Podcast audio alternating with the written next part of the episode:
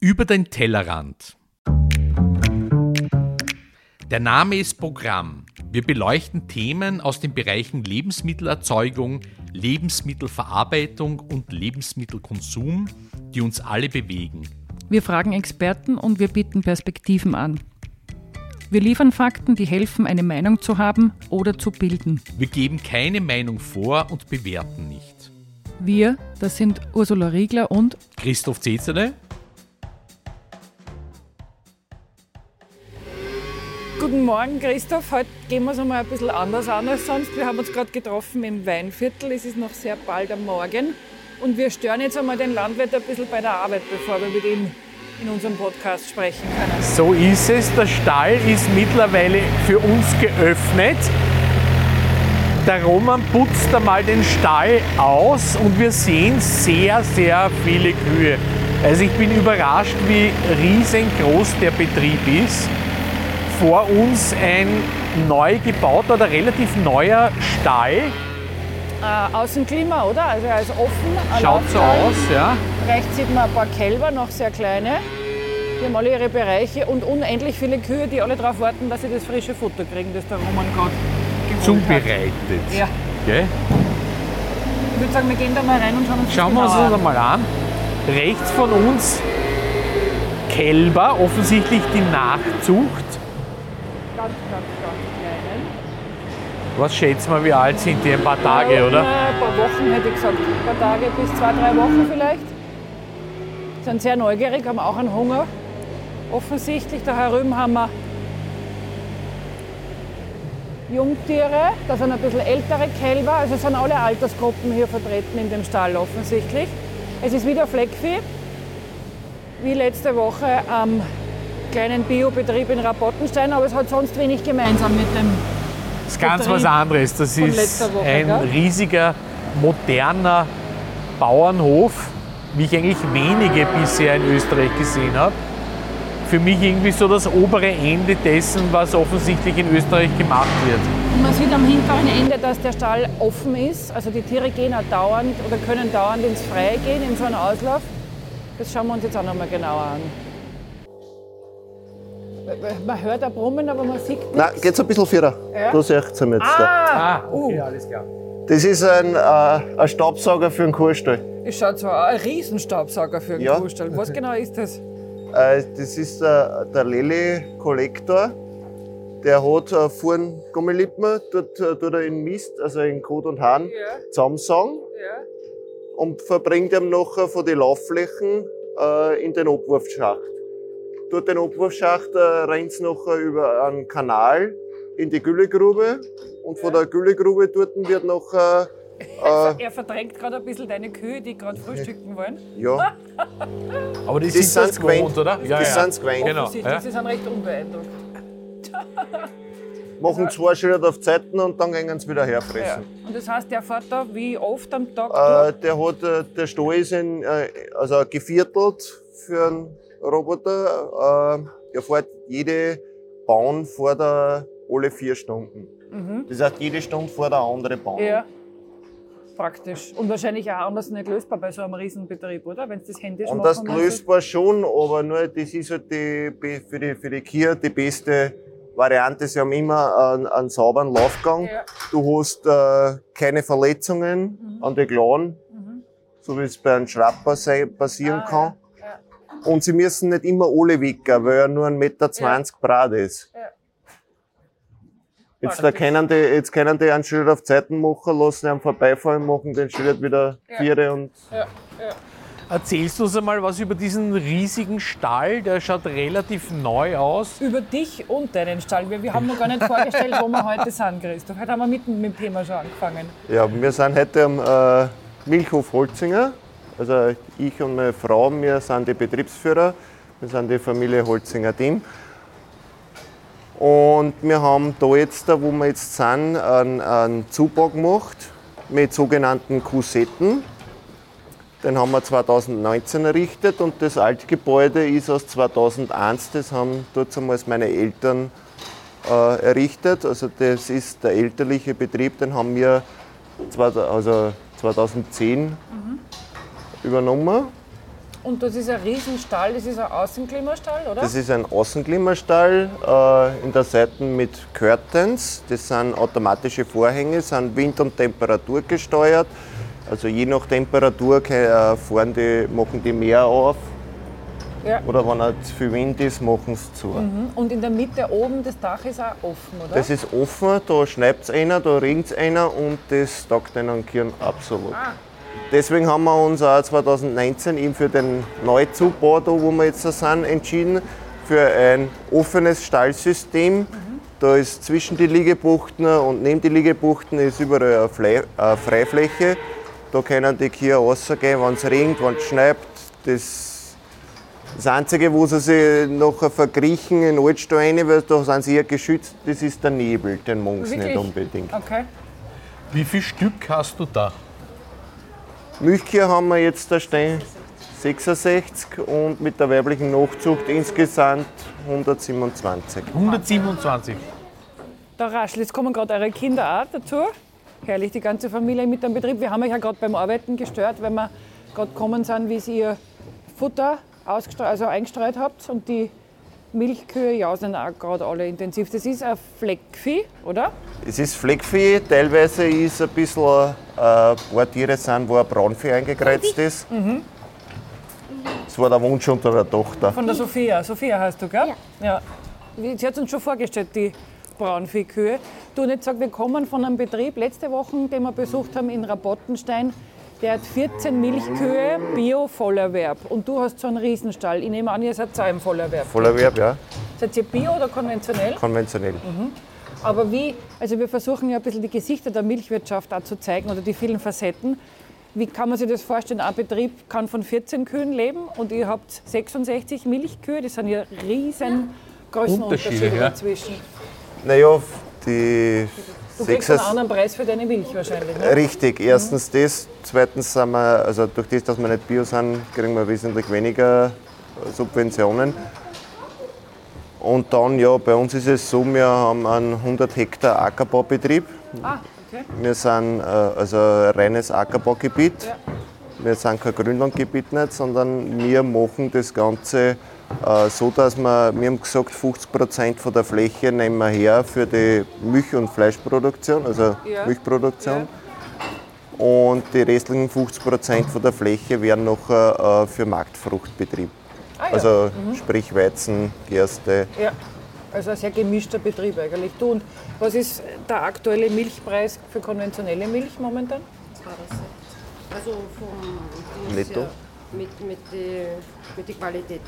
Es gibt ja unterschiedliche Haltungsformen. Ja. Eben der Laufstall, der Ja. Laufstall mit Auslauf, die Kombinationshaltung oder Bio. Und, das, und Laufstall Und es wird seit heuer, genau, von der NÖM seit äh, Juli, Okay, wird es jetzt äh, je nach Haltungsform ein unterschiedlicher Milchpreis. okay. Und dann gibt es auch für die Qualität von der Milch, also das heißt die Keimzahl und die Zellzahl wird auch in ähm, erste Klasse, zweite Klasse und das Beste ist dann die S-Klasse. Ja. Das heißt, je besser produziert wird, desto mehr gibt es auch für Genau. Milch. So ist es. Und dann kommt es auch noch drauf auf, das Fett und das Eiweiß, was in der Milch enthalten ist. Und das steuert sich über das Futter. Über das Futter, die Haltungsform, wie es der Kuh geht. Genau. Und merkt ihr das, weil wir haben gelernt, dass äh, der Betrieb, den wir letzte Woche besucht haben, der hat umgestellt von, war schon Bio, von Anbinde auf Weidehaltung. Und er sagt, er merkt bei der Tiergesundheit, hat er uns relativ eindeutig beschrieben. Also Geburten sind leichter, Milchqualität, die Tiere sind vitaler. Merkt ihr, eure Tiere haben ja wahnsinnig viele Das ist, Bewegungsmöglichkeiten. das ist ne? durch das, dass wir einen Außenklimastall haben, äh, haben wir jetzt da, also vorher schon, aber nur durch die offene Form jetzt durch die Kosetten merkt man es halt nochmal deutlicher, dass es ihnen besser geht. Durch das, dass direkte Sonne mehr kriegen und äh, in Regen raus können, auch in Schnee raus können. Ja. Das heißt, sie entscheiden selbst. Sie entscheiden selbst, wo es hingehen wollen. Und habt ihr eine Weidehaltung auch im Nein. Sommer oder nein? Also wer ein Laufstall ist, Wir sind, wir sind ganz Jahres äh, Stallhaltung. Ja. Weide ja, ist bei uns durch die Streulage der Flächen nicht, nicht unbedingt möglich. Das heißt, die sind alle nicht unbedingt direkt beim Hof, sondern Nein. irgendwo verteilt. Verteilt in, in Umkreis von 5 Kilometer. Ah gut, das ist ein großer Radius, ja. Und dann sind wir noch ein Gebiet, wo Trinkwasser produziert wird, also unweit von Stall ist das Brunnenschutzgebiet mhm.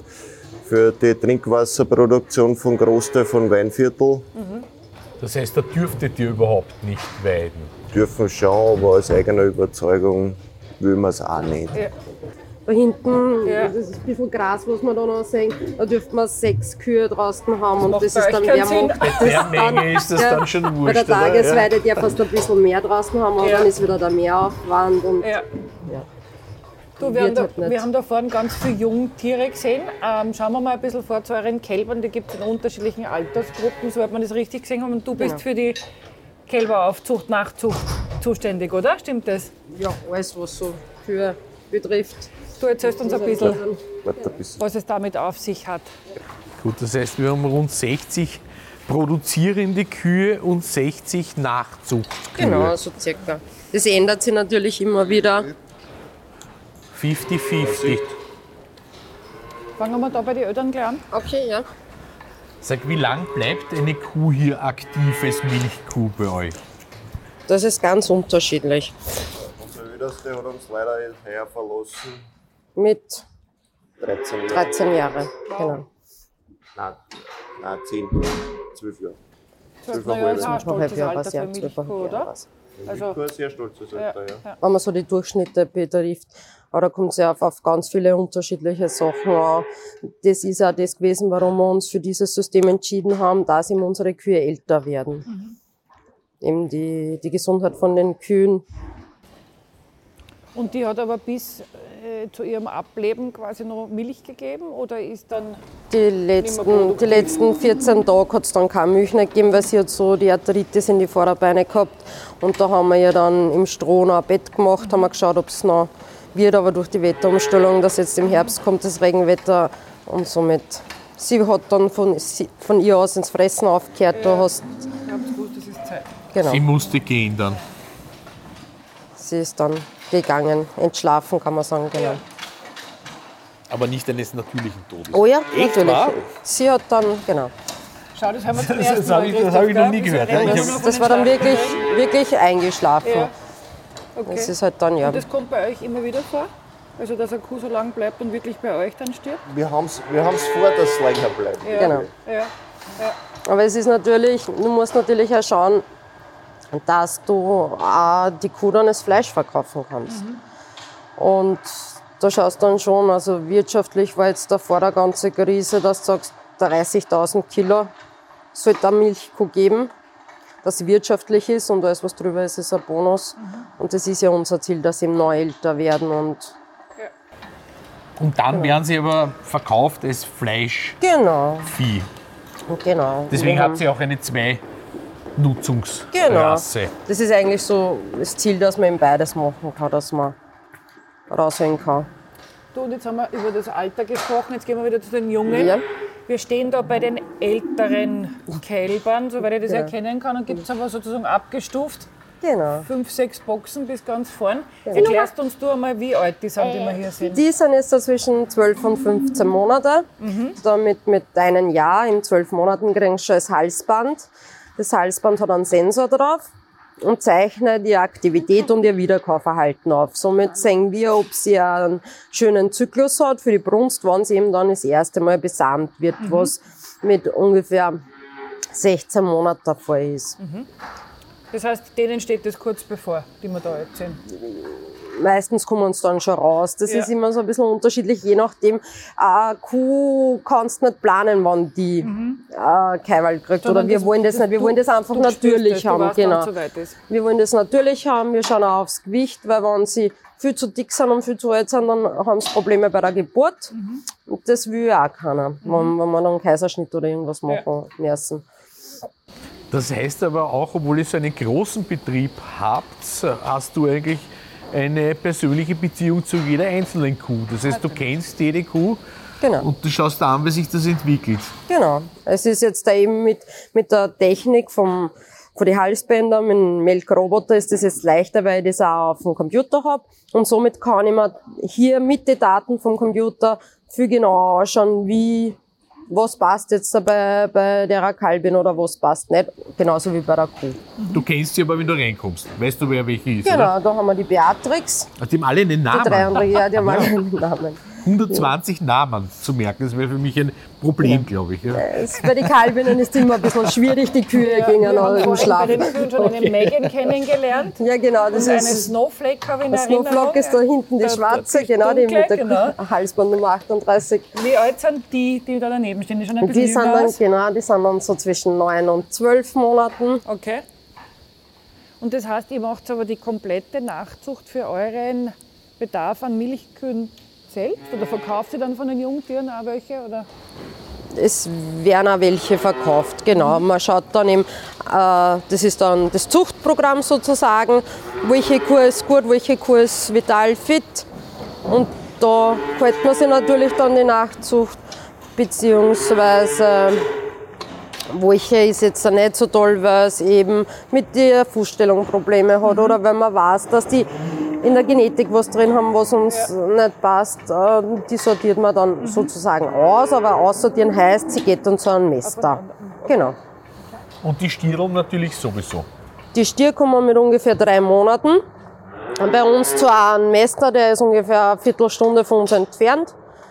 Und das ist ein kleiner Betrieb, der was, so wie es wir haben, so zwei, drei immer mal wieder benannt, nimmt die dann. Von Hand aufgezogen dann. Also zuerst von dir und dann vom Meister.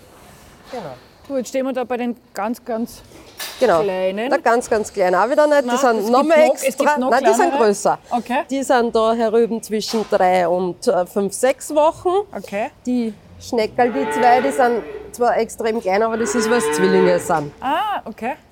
Aber Du, und die, die, haben können einen sie gut Auslauf. Da sieht man, da ist offen von der Genau. Box. Das heißt, die können jederzeit raus haben wir bisschen im Zuge, genau, so wie und sie wollen. herum. Genau. Herrlich.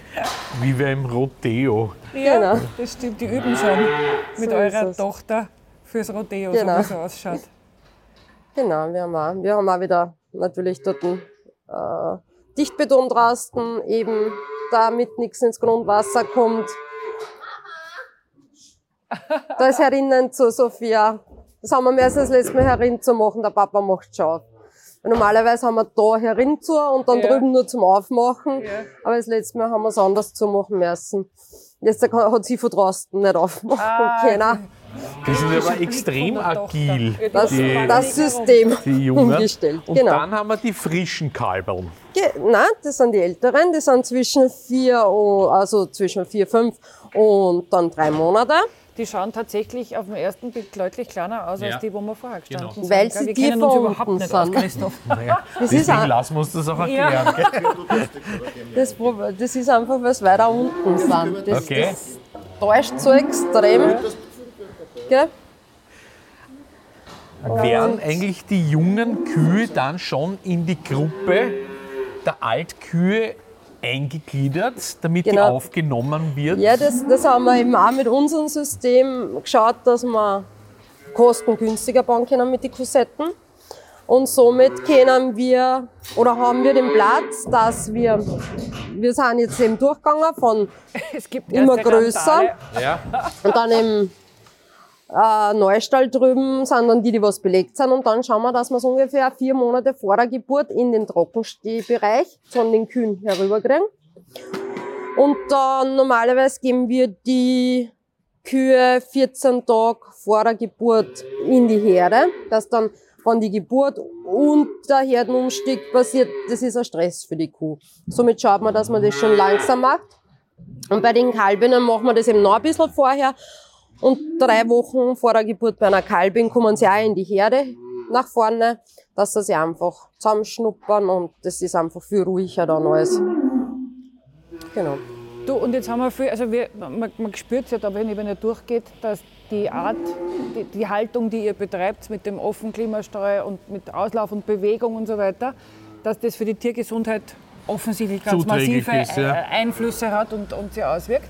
Du hast aber ein bisschen erzählt, Melkroboter, wir haben dann da hinten schon den Roboter, der alle Stunden sauber macht, gesehen. Ihr seid sehr technisiert, automatisiert, weil das hilft, dass ihr euch einen Job auch leichter machen könnt oder besser oder so einen großen Betrieb überhaupt führen könnt? Genau, es, es übernimmt, man muss sich vorstellen, bei 60 Kühe, so wie wir vorher die Melktechnik im Melkstand gehabt haben, hätte man sicher zweieinhalb Stunden reine Melktechnik gemacht. Das heißt, jede Kuh anstecken. Es gibt auch dort schon Erleichterungen. Unsere war aber immer mit der Hand anstecken, da hat es automatische Abnahme nicht gegeben. Vier Kühe rechts, links, das heißt achte maximal zugleich. Und somit haben wir uns dann müssen entscheiden, wie machen wir weiter. Die Technik war veraltet, wir haben müssen was umstellen. Was auch beim Melkroboter ist, du bist ein bisschen flexibler. Sonst musst du die Kuh wirklich zweimal am Tag, alle zwölf Stunden melken, damit das alles hinhat mit, mit der Gesundheit. Wir haben Kinder bis 16 und die ganzen Kindergartenveranstaltungen, Schulveranstaltungen sind um 5 oder um Nehmen 6 keine Uhr auf Rücksicht die auf die Nacht. Stallzeit. Genau. Wir sind im Weinviertel noch 22 Milchlieferanten. Im Bezirk Misselbach sind wir noch sechs, die was überhaupt Milchkühe halten.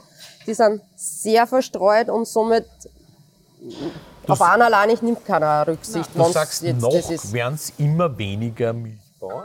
Jetzt halten sie es im Moment lange schon, also diese 22 im ganzen Weinviertel.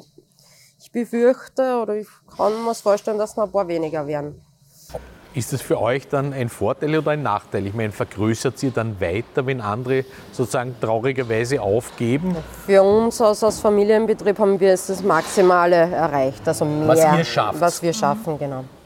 Sonst würde es ein echter Industriebetrieb werden. Mit Angestellten oder Genau. weiß ich nicht, sowas. Man muss dann richtig. mit, mit mehr Personen arbeiten. Weil wir auch immer ein wenig in die Vergangenheit schauen und diese Geschichte, die wir momentan erzählen, geht ja auch ein wenig um die Geschichte der Milchwirtschaft, der Landwirtschaft in Österreich. Wie hat denn dieser Betrieb begonnen? Wissen damals aus Aufzeichnungen von Großvater, der war dort einmal in 69er Jahren äh, Schriftführer im Milchhaus. Und da wissen wir eben aus, der, aus den Aufzeichnungen noch, da war in jedem zweiten Haus in, in, in der Ortschaft äh, ein bis drei Milchkühe. Für den Eigenbedarf. Nein, äh, schon fürs, zum Liefern. fürs, fürs Milchhaus. Ah, okay. Also das war in den, das war in den 60er Jahren. Das war ja Ende- sehr, Ende der sehr 60er. klein strukturiert, wenn jeder Ja. nur zwei, drei Kühe hat. Dann Ende der 80er Jahre hat das noch angefangen, dass, äh, dass, also da, dass größer geworden sind. Dann haben sie nachher sechs Kühe gehabt, äh, die Großeltern. Dann haben die Eltern die, den ersten Umbau gemacht auf zwölf Kühe. Zum Schluss nachher waren sie in der Anbindehaltung. Bis 2000 waren es nachher schon 20 äh, Kühe. Dann haben sie 2001 den Stall errichtet als Außenklimalaufstall auf 43 Milchkühe. Wir haben jetzt äh, mit dem Roboter, mit der Technik äh, erweitert auf äh, Platz für bis zu 70 Milchkühe. Da waren aber deine Eltern auch schon sehr progressiv, oder? Mit, mit War dem- 2001 war sicher Pioniere in, in Sachen Außenklimalaufstall. Und ihr, Da hat man seid, sehr wenig Erfahrungen gehabt damit. Man, und ihr seid mit der Technisierung aber wahrscheinlich ein sehr weit entwickelter Betrieb hier, oder? Ja, mittlerweile ist es meine vierte Milchmaschine. Also ich habe Milchen angefangen mit, äh, mit dem Standeimer. Ja. Dann haben wir in, also in der Anbindehaltung eine Rohrmilchanlage gehabt. Ja. Dann haben wir da einen Milchstand gehabt, einen Fischgerätenmilchstand. Ja. Und jetzt da haben wir eben die automatische Milchanlage in, in Lille Astronaut. Können wir uns die anschauen? Ja. Super spannend. Was ist der nächste Schritt dann? Voll automatisiert. Roman hebt die Hände. Es bleibt noch offen, die Zukunft. Die, die Zukunft bleibt offen, ja. Ah, wow. Ah, da steht ja gerade eine Kuh drinnen. Das ist der Schau, Christoph, genau richtig den Zeitpunkt erwischt. Du schau, jetzt, also wir haben den, den Melkstand, diesen vollautomatischen, haben wir jetzt kurz von innen angeschaut, da ist es nur recht laut, deswegen sind wir jetzt wieder raus in den Stall. Da ist gerade eine Kuh drinnen, das heißt, so wie Ja. ihr es beschrieben habt, die gehen, wenn sie das Gefühl haben, sie wollen jetzt Milch hergeben, geht die in den Stand und Sie lässt haben melken. 23 Stunden täglich äh, freie Zeit am Roboter äh, für das, sie Milchen gehen können, wie sie wollen. Äh, es ist nur der Computer sagt einer, ja, ich habe jetzt ein Melkernrecht oder ich habe kein Melkernrecht. Also wenn einer alle Viertelstunde reingeht, wird es nicht alle Viertelstunde gemacht. Okay. Und wenn einer jetzt äh, brünstig ist oder nicht äh, vergisst zu melken geht, dann sind wir eben da und äh, müssen es halt ein paar nachtreiben.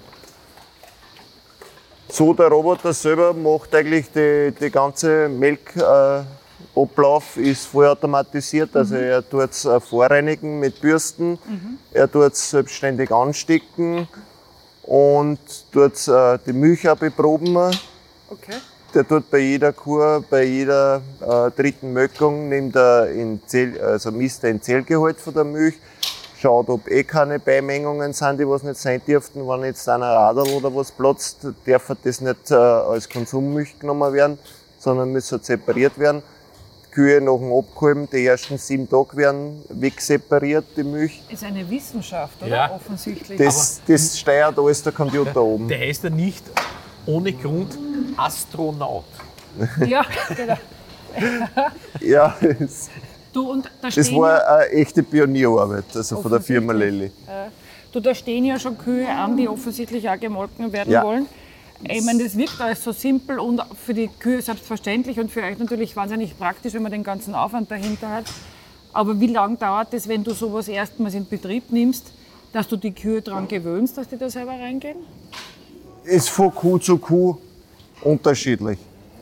Äh, also die Umstellungsphase bei unserem Betrieb eben von Melkstand auf den Roboter waren ungefähr, ich sage einmal drei Monate. Äh, Bis das nach, funktioniert. nach 14 Tagen hast du schon die ersten Kühe gehabt, die was selbstständig gegangen sind. Es ist ja so, sie kriegen, bei uns kriegen sie erfahren äh, dreierlei Kraftfuttersorten als Ergänzungsfutter für die Leistung. Also eine, die was mehr Milchleistung gibt, die kann das aus dem Grundfutter einfach alles, was über 30 Kilo Milch Tagesgemälk äh, hinausgeht, kann sie über das Grundfutter einfach nicht mehr äh, da leisten. Das wird nachher mit Ergänzungsfutter, also mit Kraftfutter ergänzt, dass die Kuh diese Leistung auch bringen kann. Und damit sie ja gesund bleibt dabei, oder?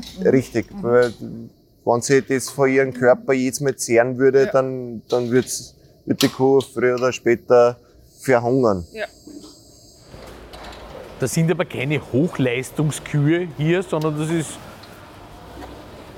gemischt Nutzungs. Die Frage ist, was man unter Hochleistung versteht. Ich meine, eine Kuh, die was gesund ist und trotzdem viel Milch gibt, dann ist es nicht eine Hochleistung, sondern dann ist es für ihren Typ okay. Schau, es passiert ein Wechsel. Nur, Entschuldige, dass ich dich unterbrich. Die Kuh kommt raus, sagt, sie ist fertig gemolken. Die nächste macht sie hinten die Tür schon auf. Nein, die Tür geht rein. automatisch. Die geht automatisch. Okay, Ja, ja, da sind- wenn die irgendwo drauf drückt und die Tür Nein, geht das auf. sind äh, Okay. äh, Druckluftzylinder. Da Ja. oben steht ein äh, Druckluftkompressor. Wenn die Kuh fertig ist, macht, er- schwenkt er das Ja. vordere äh, Türl weg. Dann geht die Kuh raus und hinten schwenkt das Türl auf. Dann Damit kann die die nächste nächste- Kuh rein. Die Einladung hat reinzugehen. Sa- Sagenhaft, oder? Ja, was mir auffällt, ist, dass keine einzige Kuh ein Horn hat. Ein paar Stimmen sind. Es gibt Da welche, die doch einzelne Die Stummeln. Hammer. Kühe werden bei uns äh, entwarnt. Es ist einfach, äh, der Großteil ist Selbstschutz. Weil wenn die Kühe in der Herde Rangkämpfe machen oder was und du bist da gerade drinnen, die übersicht Für der. dich ist Ja. das ein Schutz, okay. 800, 900 Kilo, wenn die ein, äh, ein bisschen auf die Seiten schwenkt, musst verdammt aufpassen. Ist das ein Thema? In der Umstellung ja. von Anbinde auf äh, jetzt die Laufstallhaltung vor vielen Jahren, war der Sicherheit auch ein Thema? Oder habt ihr gemerkt, dass es eher Verletzungsrisiko für euch gibt oder bei den Kühen untereinander, weil die das nicht Sie gewöhnt waren- sind? Keine Ahnung, oder? Ja, also man muss, man muss halt da aufpassen, weil in der äh, Anbindehaltung, da hat jede Kuh ihren fixen Platz. Da gibt es keine Rangkämpfe. Ja.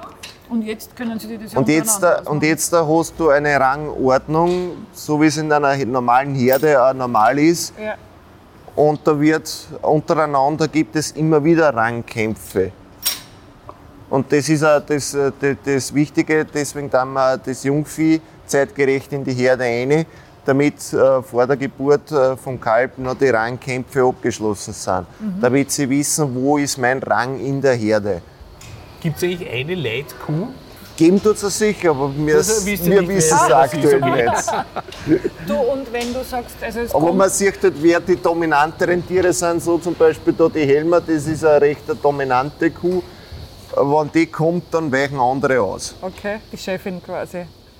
Du, und wenn es zur Geburt, also wenn die Geburt bevorsteht, das werdet ihr ja relativ genau wahrscheinlich wissen, wo passiert das dann? In dem großen Bereich, wo alle sind, oder gehen die von sich aus in einen eher extra Bereich? um Nein, wir kalben, haben es wir so, also wenn wir äh, Kühe zur Abkalbung haben, die die Abkalbebox gewohnt sind, wir haben eine, Spe eine Special Needs Box, Ja, dort kommen die frisch Abkalber rein. okay. Außer die Kuh sagt, ich will es nicht. Ja. Das bespricht sie. Ja, Die gibt er das deutlich nur zum Ausdruck. Da zum Beispiel jetzt da ist ja gerade eine Kalbin drinnen, die Ja. hat gestern gekalbt, äh, die Bambi. ja. Die bleibt jetzt die nächsten ein, zwei Tage bleiben's immer in der Abkalbebox zur Beobachtung. okay. Nach der Geburt, ob äh, ob äh, ja, ob's eh gut frisst, ob der, ob der Panzer gut funktioniert, dass sich das nach der Geburt alles wieder normalisiert. Und dann kommt das Kalb zu den Kälbern und die Mutterkuh kommt wieder in die Herde. Genau. Die Kuh kommt noch, also bleibt einmal die ersten paar Tage in der Special Needs Box, solange sie es halt braucht. Wenn wir sehen, ihr geht's gut, sie fühlt sich wohl, dann lassen wir es wieder in die Herde raus. Und nach einem Jahr kommt ja wieder ihr Kalb in die Herde. Erkennt dann die Mutterkuh ihr Kalb wieder? Nein, ihr Kalb kommt erst, wenn es äh, zur Geburt kommt, also mit zwei Jahren. Also mit zwei Jahren. Aber dann weiß sie nicht mehr, dass das ihr Kalb ist. Das müsst ihr noch besprechen. Eigentlich, eigentlich haben wir das noch nicht beobachtet, dass da Ja, dass sie Mutter das und wissen. Tochter. Also wir haben ja mittlerweile schon Großmütter. Und ähm, jetzt frisch nach der Geburt, so wie da hinten bei der jungen Dame, das Kalb kommt gleich weg und kommt gleich in eine extra Box. kommt, äh, die Kälber kommen in eine Einzelbox für die ersten, sagen wir mal 14 Tage, Ja. drei Wochen. Ja. Und dann kommen sie in die Gruppe. Und Also die, die fressen da ja, was man sieht, das gleiche Futter. Nein, Nicht? Nicht das Äh, gleiche Futter, schaut nur so aus. du bist dran. Zeigst du ihnen, wie du was- wie du das fütterst, was das ist? Sagst du uns die Kälberfütterung? Jetzt, jetzt wird ein Video gemacht von dir. Jetzt Aber bist du die dran. ganz jungen Kälber kriegen am Anfang noch die Milch, und zwar die Milch ihrer eigenen Mutter, oder? Genau. Die wird abge, abgetrennt oder nur für sie Meist- behalten? Meistens geben sie ein bisschen mehr. Also, Ja. die Kuh gibt ja mehr Milch, äh, als wie was das Kalb braucht. Und somit wird die Milch von der Kuh auch für andere Kälber genommen. Äh, es ist so, dass eine Woche, äh, nennt man das Ganze die erste Milch, ist die Bistmilch. Und man sieht es meistens daran, dass sie viel gelber ist als wie die Milch. Und die Milch, das ist, wenn ich beim, äh, beim Roboter die Geburt melde, ist dann automatisch drinnen, dass er es auch Wochen weg möchte. Das heißt, die kommt gar nicht mit der Milchleitung, was zum Verzehr ist, in Berührung, sondern kommt gleich separat raus. Und da steht dann auch der Name dabei, von wem die Milch ist, wie viel Kilo das, das sind. Und das kann ich, kann ich dann aufteilen für die Kälber. Wow. Genau. Und auch dann eben, wir schauen dann auch, dass wir dann gleich, wenn die eine melken war, dass wir uns dann gleich noch Milch auslassen, sagen wir da dazu, in die Maus. Und somit haben wir einfach die Kuhmilch für die Kälber bis eben drei, äh, drei Monate. Deine Tochter füttert gerade die Kälber, vor denen wir da stehen. Das ist ein anderes Futter als die erwachsenen Tiere. Ja. Was ist das genau? Es ist so, äh, die ersten Wochen, Lebenswochen vom Kalb ist der sogenannte Pansen, der Hauptmagen von einem Rind, noch nicht entwickelt oder zu wenig entwickelt. Und da würden äh, Gärfutter, so, so wie man es äh, bei den Milchkühe einsetzt, in der Verdauung Probleme machen. Deswegen kriegen sie ein hauseigenes Kälber TMR, nennen sie das Ganze. Das besteht hauptsächlich aus Stroh, Heu, Mais aus eigenem Anbau, äh, Gerste, Weizen aus eigenem Anbau und einer Eiweißkomponente, die zukauft wird. Das hauseigene Müsli quasi. Richtig. Verstärkung. Das wird im, im Futtermischwagen fein gehäckselt, also fein zusammengeschnitten, Mhm. sodass für die Kälber optimal zum Verdauen ist. Und das können die aber ab dem ersten Lebenstag. Ab dem ersten Lebenstag kriegen sie also auch Also die kriegen zur Milch dazu immer schon ein Raufutter. immer Raufutter zur freien Aufnahme. Mhm. Und ein Wasser. Ah ja, und sie dann gerade kräftige Ausnehmen. Es schmeckt offensichtlich, wie man sieht, was die Sophia kredenzt hat. Wo wir gerade mit über die Kinder sprechen oder bei den Kindern da Genau. stehen, Christoph. Also wir, wir wollen ja auch gern wissen, wie, wie die Zukunft eines solchen Betriebes ausschaut. Ihr habt, glaube ich, zwei Kinder. Habt ihr? Ja, genau. Werden die Kinder, sie sind noch ein bisschen zu jung, aber denkt sie schon daran, dass sie auch dann ausgebildet werden in der Landwirtschaft, auf einer landwirtschaftlichen Schule, schon für die Zukunft? Das ist dann den Kindern selbst überlassen. Ich selbst habe ja überhaupt gar keine landwirtschaftliche Ausbildung gehabt, bevor ich hergekommen bin. Ich bin Quereinsteigerin? Ich habe erst 2017 dann, 18, in Facharbeiter nachgemacht in der Abendschule. Und somit ist es einer überlassen. Die Sophie hat mir den Wunsch geäußert. Oder, Sophia, was willst du werden, wenn du größer bist? Den Milchviehbetrieb übernehmen. Wirklich? Aha, Ja, okay. bitte. Da gibt es klare Pläne ist schon einiges geregelt Jetzt ist jetzt ja? in der ersten Mittelschule und somit haben wir da ein paar Jahre Zeit und dann Kann ich, kann ich da eigentlich auch, äh,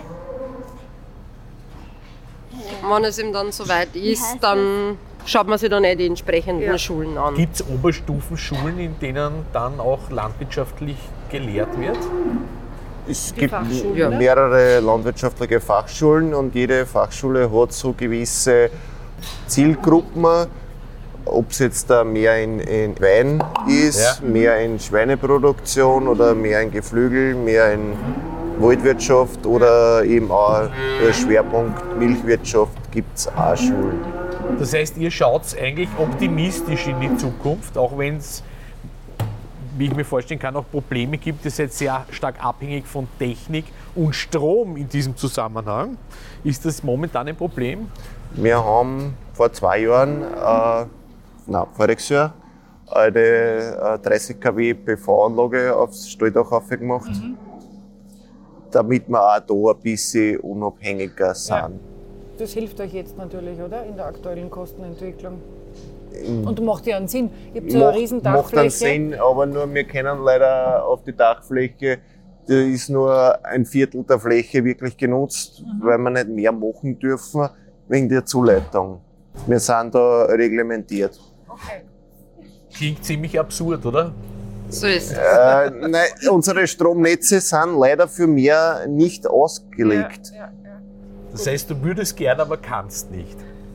Wird sich angesichts der insgesamten Lage wahrscheinlich auch verändern in den nächsten Jahren. Naja, die Leitungen, die Leitungen werden, das wird Jahrzehnte noch dauern, bis die Leitungen alle modernisiert sind und dafür bereit sind, erneuerbare Energien auch in diesem Umfang äh, zu transportieren. Du, aber nochmal zurück zum das passt eh gut zum Thema Technologisierung und Maschineneinsatz. Jetzt haben wir schon einiges gesehen und ihr habt schon einiges beschrieben. Aber du hast gesagt, es gibt noch was, was du uns zeigen könntest, die Gülleaufbereitung. Ja, und zwar, wir machen was Spezielles. Also, gehen wir, Gehen wir hin. Schauen wir uns noch an, ja? Strom selbst gemacht. Ja. Er fährt schon wieder der Roboter, oder?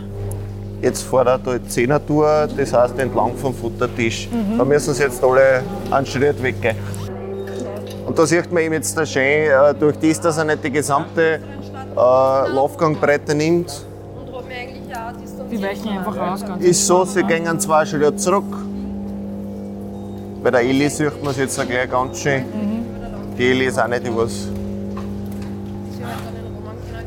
zögerlich.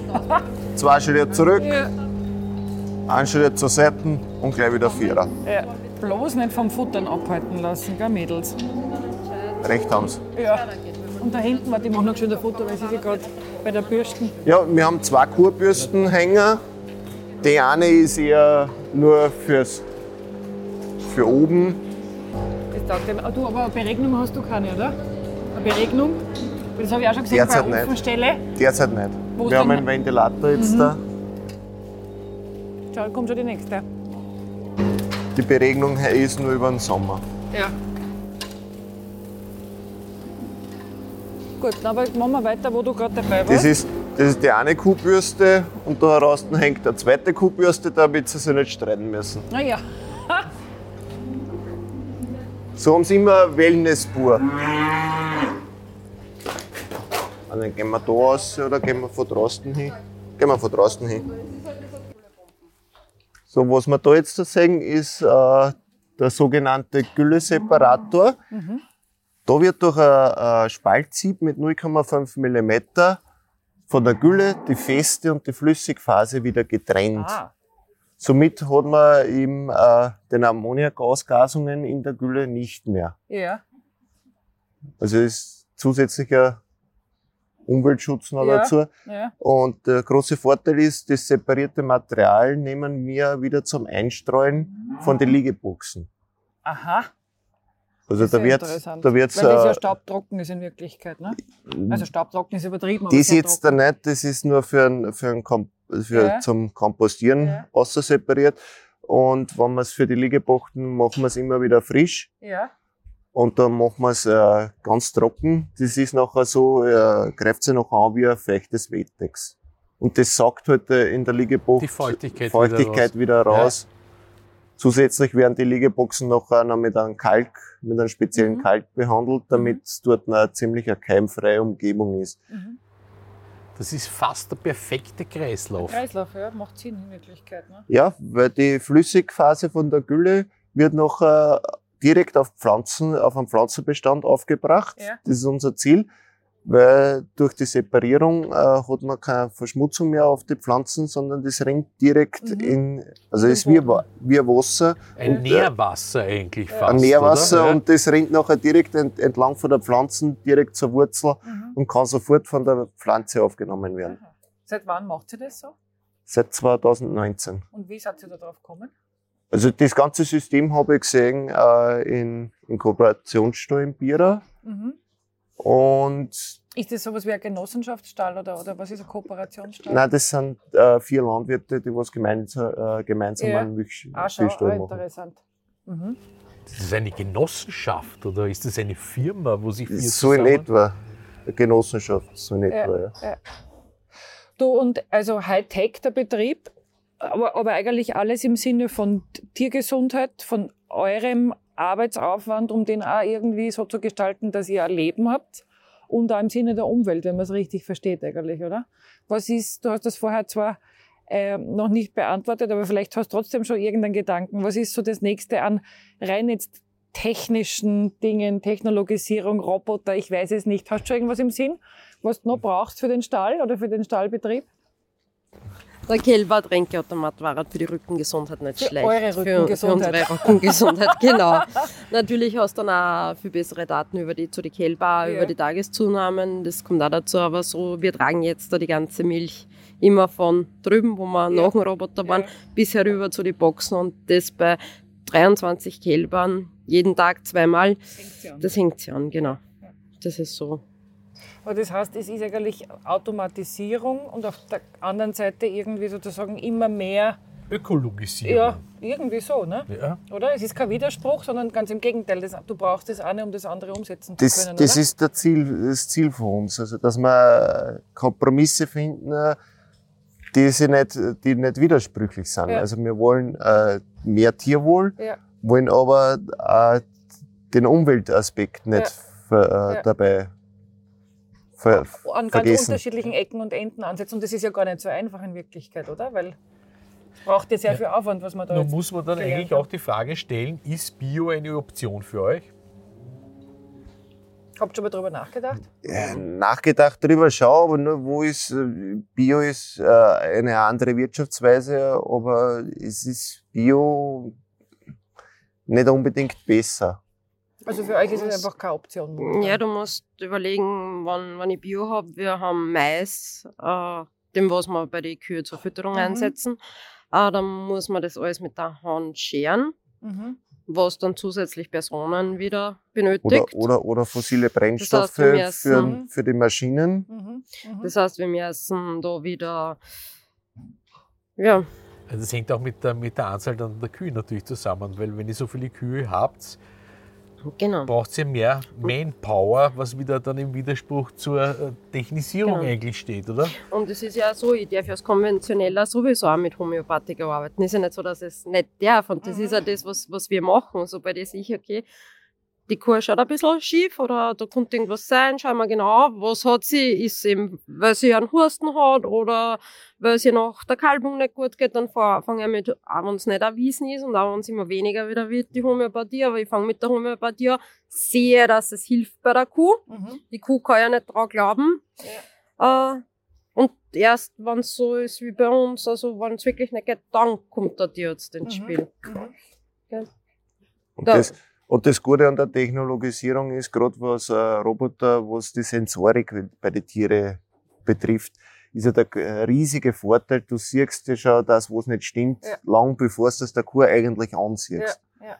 Und du kannst schon reagieren, du kannst mit Hilfsstoffen arbeiten und du musst nicht Du kannst die Antibiotika und nehmen. nicht darauf Genau. warten, dass irgendwas zu behandeln Wenn ist. eine, wenn eine jetzt mit der Verdauung ein bisschen schlechter ist, dann gibst du halt äh, Vitamine oder Mhm. sonstige Hilfsstoffe, die Mhm. was ja Mhm. der Verdauung gut tun. Und ich kann es auch von der Und Herde du federst aus das, Ja. und du federst das rechtzeitig ausnehmen. an. Ja, spannend, oder? Was Hightech an, an äh, positiven Auswirkungen hat, so einen Betrieb eigentlich auch modern zu führen und also Und nach ökologisch Stand, auch zu- ökologisch. äh, zu Für führen, euch ja. ist es ja in der Bewirtschaftung auch sicher leichter. Ich meine, es bleibt ein Riesenaufwand, aber trotzdem sind die Abläufe wahrscheinlich leichter, so wie du es auch vorher beschrieben hast. Und den Tieren geht es offensichtlich besser dabei. Ein spannender Einblick. Danke für eure Zeit. Vielen lieben Dank. Bitte Ja. gerne. Wenn euch diese Episode gefallen hat, freuen wir uns über ein Abo und weitere Informationen findet ihr auf der Website tellerant.io.